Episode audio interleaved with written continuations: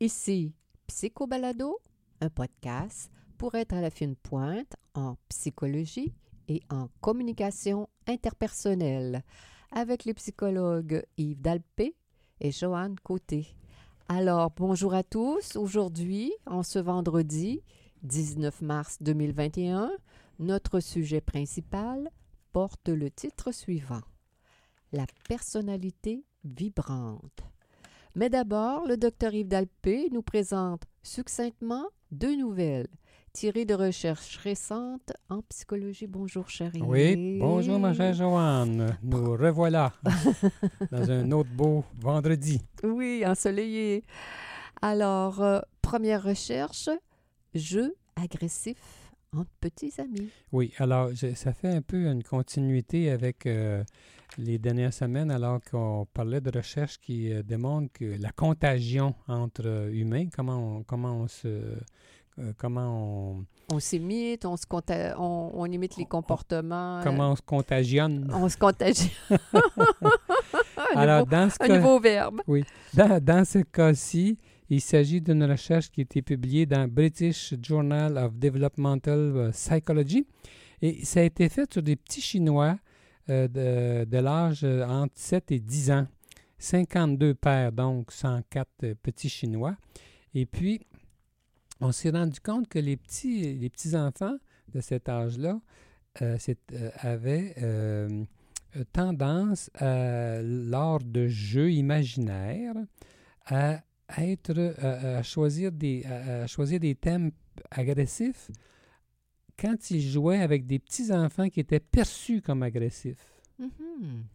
par, par les autres. Alors, c'est donc, ils est, donc la, la, perception des, des Mhm. mm -hmm. autres petits-enfants influençait le petit-enfant Mm. dans le choix de ses thèmes de jeux Mm. euh, qui étaient des jeux plus euh, euh, agressifs. Euh, Seigneur, que c'est fort, ça, toute cette hein? question-là de oui. contamination Oui. et de... Oui. On perçoit qu'il y a un petit ami qui est agressif, alors là, on va faire des jeux agressifs. Là. C'est comme si euh, un mécanisme de défense, puis bam, bam, bang. Oui. Ah, ben très intéressant. Et la dernière recherche, le manque de sommeil. Le manque de sommeil. Alors, qu'on n'aime pas ça, le manque de sommeil, quand ça arrive. extrêmement désagréable. Très. Alors, dans une recherche ici qui a été publiée dans Clinical Psychological Science Mhm, auprès de 59 euh, participants dans le Royaume-Uni, mhm. on s'est rendu compte que les euh, gens qui euh, avaient un mauvais sommeil, si tu veux, qui étaient privés d'un bon sommeil, eh bien, un des effets, il- y en a plusieurs, là, mais Mhm. dans ce cas-ci, la recherche portait sur cette variable-là. Un des effets, c'est que ça empêche euh, le- le- le- le- le- les personnes de supprimer euh, des euh, pensées qui sont euh, négatives, qui sont Mhm. pas plaisantes et qui ne Mhm. sont pas désirées. Alors, quand on est en, en bonne possession de ses moyens, on, est Mhm. plus, on est capable de faire ça. C'est un des mécanismes de, défense, d'ailleurs, qui est important, être capable de dire j'ai pas envie de penser à telle chose, puis on Mhm. stoppe ça. Ouais. Alors que, que- que- d'après ce que la recherche a démontré, les gens qui, ont, qui avaient manqué de bon sommeil, et ils avaient beaucoup de- plus de difficultés à, à Avec la suppression. la suppression de pensées euh, Négatives, désagréables. désagréables. négatives, euh, oui. On est vraiment plus désagréable hein, quand on est en manque de sommeil. On est Oui. plus. euh, alors, ça va jusque-là. là. Oui. J'en profite, Joanne, pour faire une annonce que j'ai entendue aujourd'hui même à la radio, à Radio-Canada. Mhm. Euh, moi, euh, voilà à peu près, euh, ah, pour faire une introduction à mon annonce, brièvement, voilà une trentaine d'années, je voulais, voulant aider euh, mes clients qui avaient des problèmes de sommeil, parce que Mhm. c'est très fréquent, Mhm. euh, J'étais allé bouquiner euh, à l'université, à, à la bibliothèque, et puis j'avais découvert un livre d'un professeur d'université américaine Mhm. et qui venait de publier un livre de recherche sur le manque de sommeil que j'avais trouvé tellement intéressant que je le référais à, à mes clients. Mais c'était un livre qui était en anglais.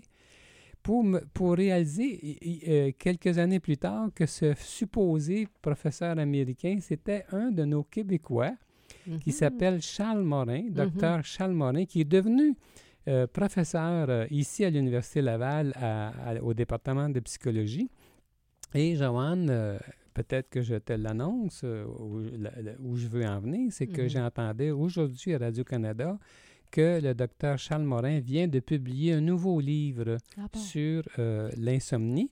Alors, je ne l'ai pas lu, c'est sûr, mais j'ai tellement confiance euh, que je, le- je le Tu réfère à tous ceux qui veulent euh, avoir des bons conseils sur euh, L'hygiène. du sommeil. Alors, son titre, c'est Les ennemis du sommeil Mhm. et c'était publié euh, aux éditions de l'Homme. Alors, donc, euh, On va se le procurer bientôt. oui. Absolument. Bonne idée. Alors, on passe maintenant à notre sujet principal, euh, la personnalité dite vibrante. Oui. Ça fait plus qu'une fois qu'on parle de la personnalité, en fait, euh, la personnalité qu'on appelle la personnalité borderline. D'autres utilisent le mot euh. TPL, trouble de personnalité limite.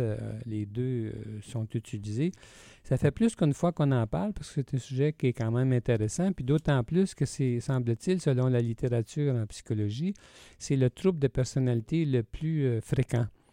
Euh, mais En psychologie ou en psychiatrie? Aujourd'hui, euh, aujourd'hui, on va euh, l'aborder sous un, un angle un peu différent pour faire suite aux dernières, euh, au dernier épisode euh, dans lesquels on prend un trouble de personnalité puis on, on le fait voir sous un angle euh, plus, po- plus Positif. Là. Alors, c'est, Mais euh, si tu veux, Joanne, on va commencer par donner les critères euh, du DSM sur la personnalité borderline Bien sûr. ça peut se situer, là, parce que dans un premier temps, on voit que sur le plan euh, pathologique, c'est pas nécessairement une pas nécessairement comment dire positif, mais on verra après Mhm. que, comment on peut le voir de façon euh, moins dramatique, si on peut dire. Absolument. Alors donc, euh, ce qui est écrit dans le DSM, là, ce qu'on dit que c'est un mode général d'irritabilité, euh, c'est-à-dire un mode général d'instabilité Instabilité de des relations interpersonnelles, de l'image de soi et des affects.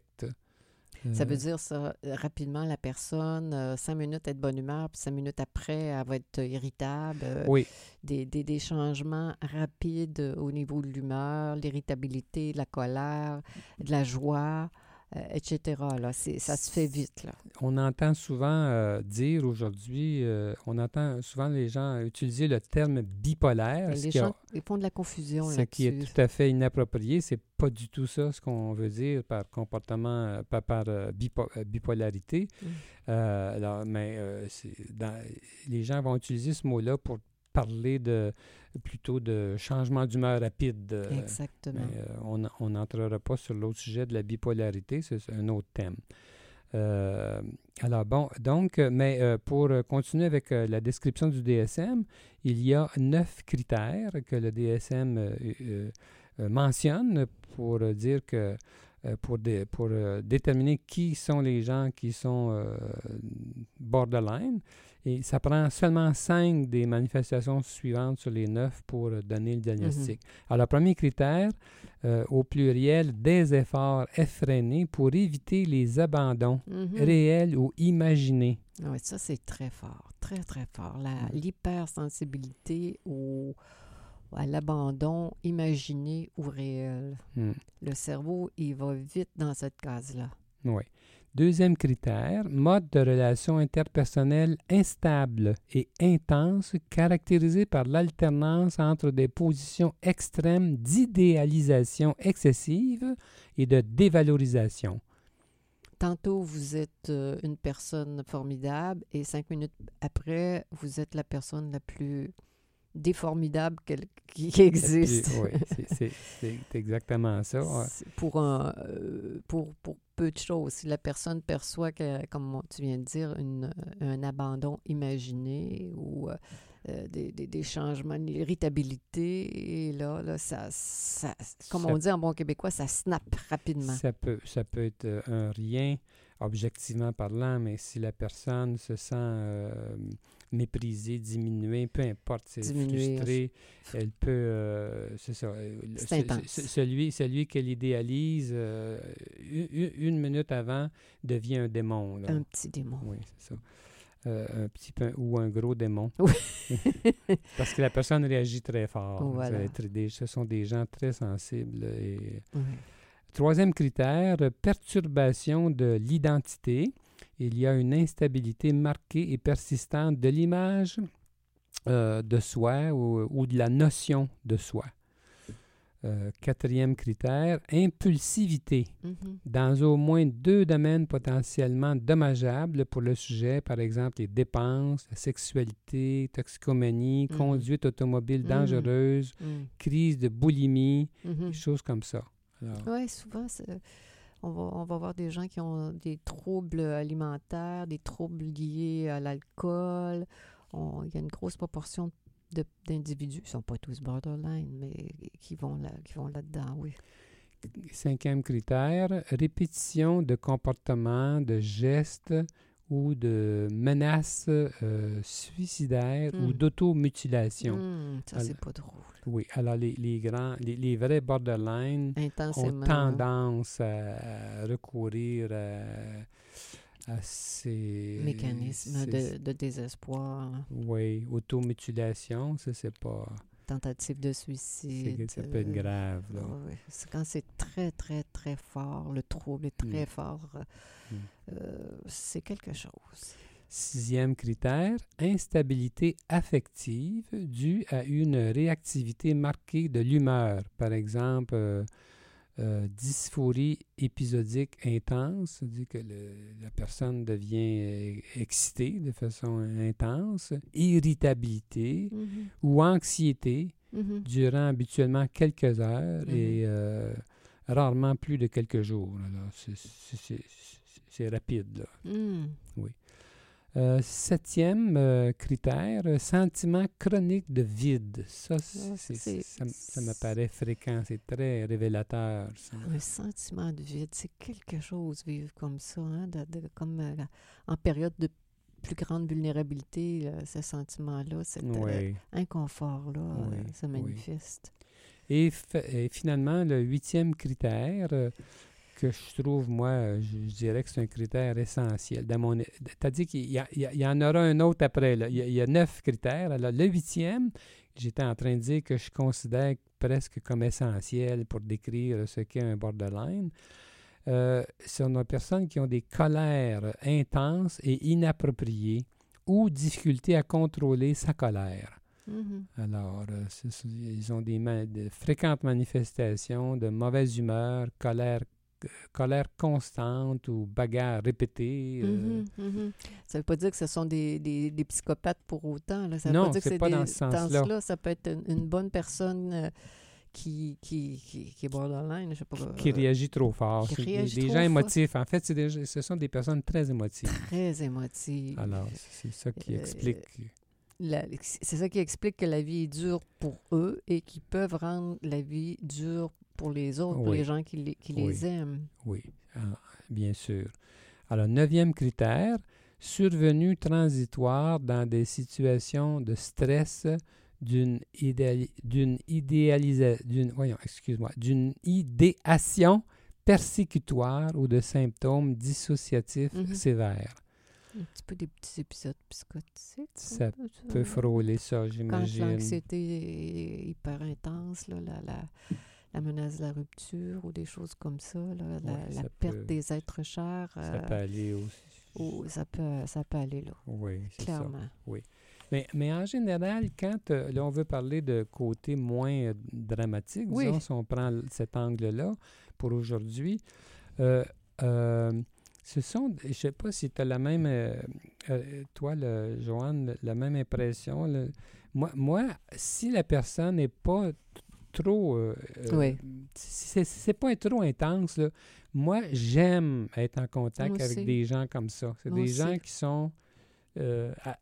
D'habitude, très, c'est des personnes attachantes. Euh, surtout quand, excuse-moi Yves, mais j'appelle ça créatrices, des gens qui sont énergiques, des gens qui ont euh, comment dire, euh, de l'humour, euh, la spontanéité, la curiosité, l'ouverture des- d'esprit, la joie de vivre quand, quand ça... Oui. quand- c'est très extraordinaire. Oui, mais c'est, c'est, mais je, je parle, moi, je, je- si je me fie à mon, à mon, à mon feeling, à moi, par exemple, en entrevue, quand j'ai une personne qui est comme ça, je, je- je suis tout de suite mobilisé rapidement, puis c'est fou, j'ai- toujours hâte de revoir cette personne-là.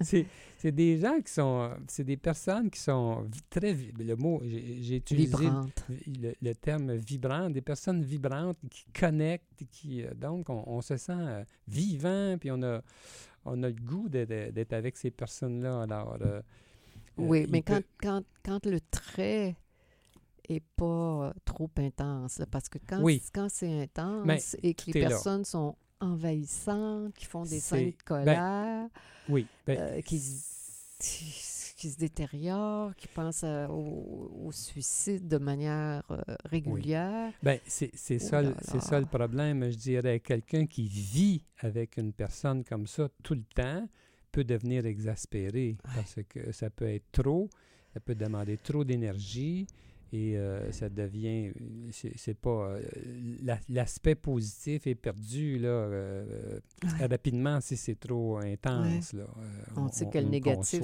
Ah oui. Oui. Joanne, j'avais euh, trouvé euh, un, un article euh, en 2005 qui avait été écrit par un, un psychologue québécois qui s'appelait euh, Michel Gagnon.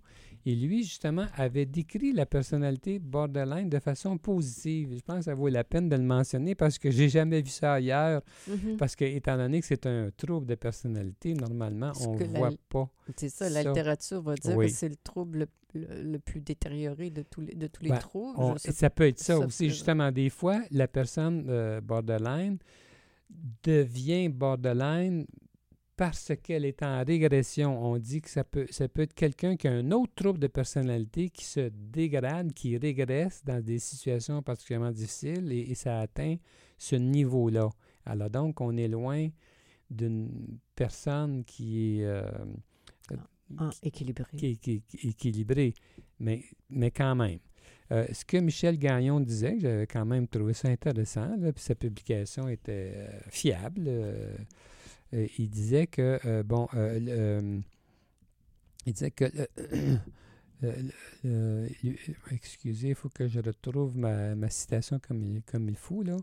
Il dit ce trouble de personnalité, il disait que avoir une personnalité borderline n'était pas une pathologie en soi. C'est ce qui, qu'on peut contester, là, mais lui, il avait pris l'angle positif. Bon. Mm.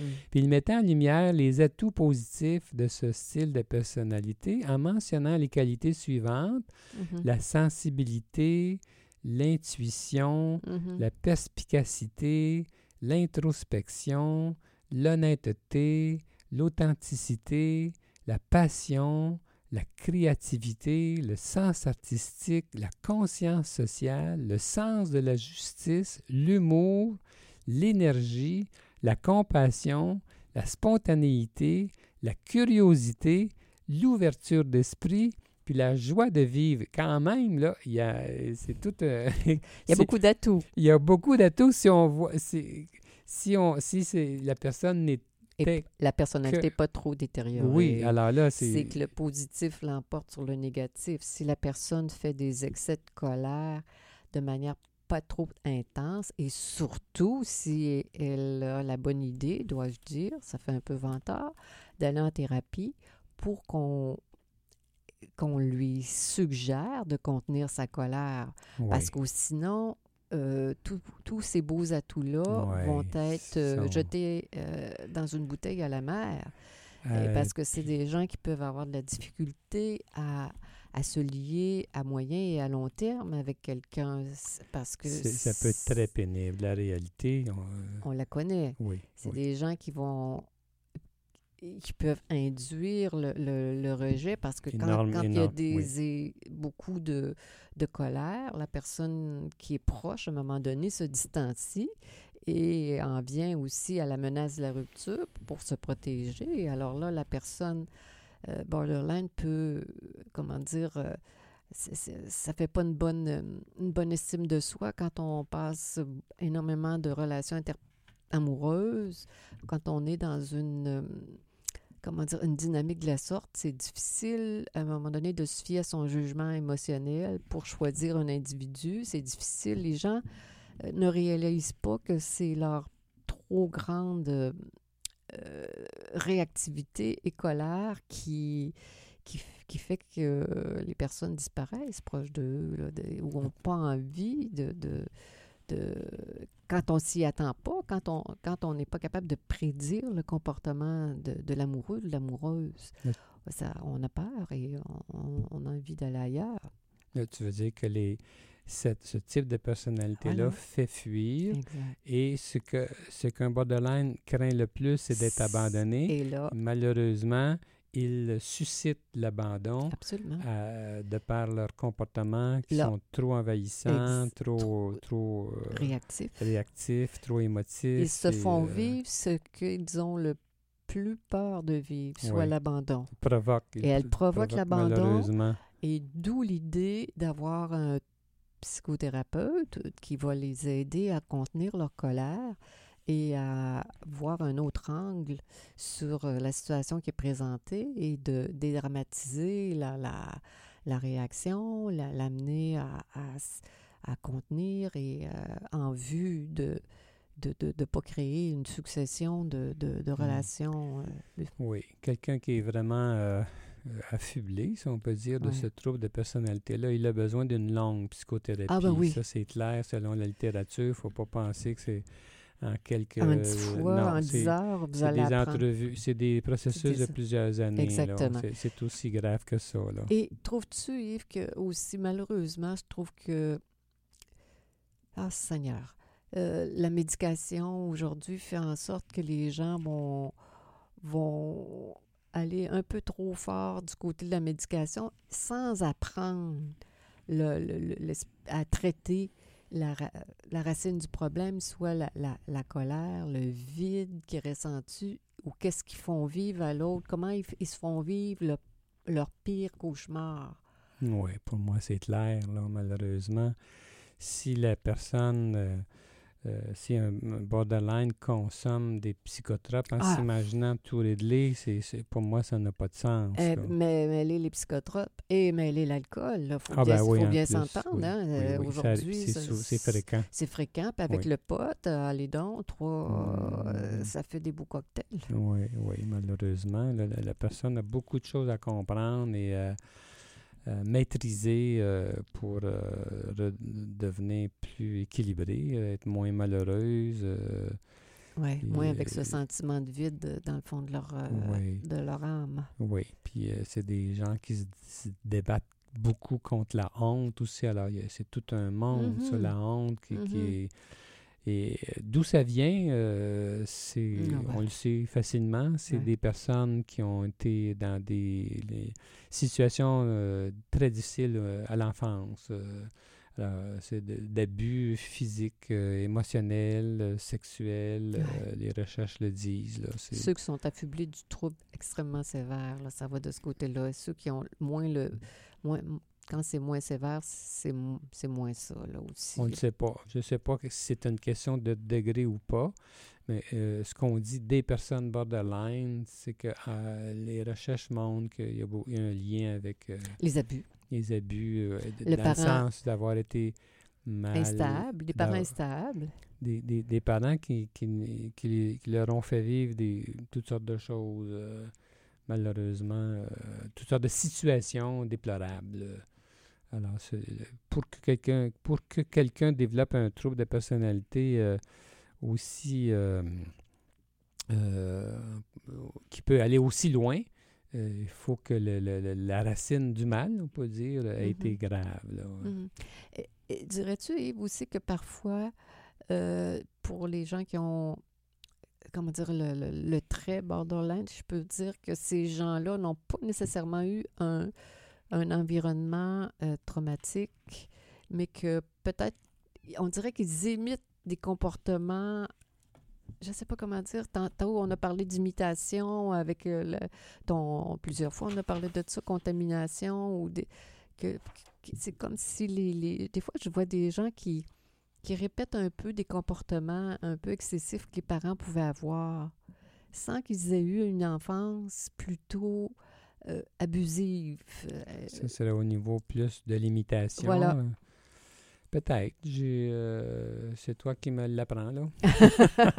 Alors, on va Non, falloir réfléchir là-dessus, C'est mon une, idée, c'est une idée intéressante. Ben, oui, c'est pas faux. c'est pas mais faux que euh, ceux qui auraient un, style trop- de personnalité un borderline Oui, qui est plus léger, voilà. autrement dit, ça serait issu plus de, d'attitudes acquises par modèle et non pas parce que ça vient d'une profonde souffrance Exact. euh, aussi grave. Oui, c'est intéressant. OK, ma chère Joanne, euh, on va terminer euh, maintenant à cause de l'heure. Alors, c'était Psycho Balado avec les psychologues Joanne Côté et Yves Dalpé. Nous sommes psychologues cliniciens en pratique privée à Québec. On peut nous consulter en vidéoconférence de partout. Pour plus d'informations sur qui nous sommes, sur nos livres et nos services, consultez notre site web www.dalpecote.com. Bonne semaine à chacun de nos auditeurs. À bientôt.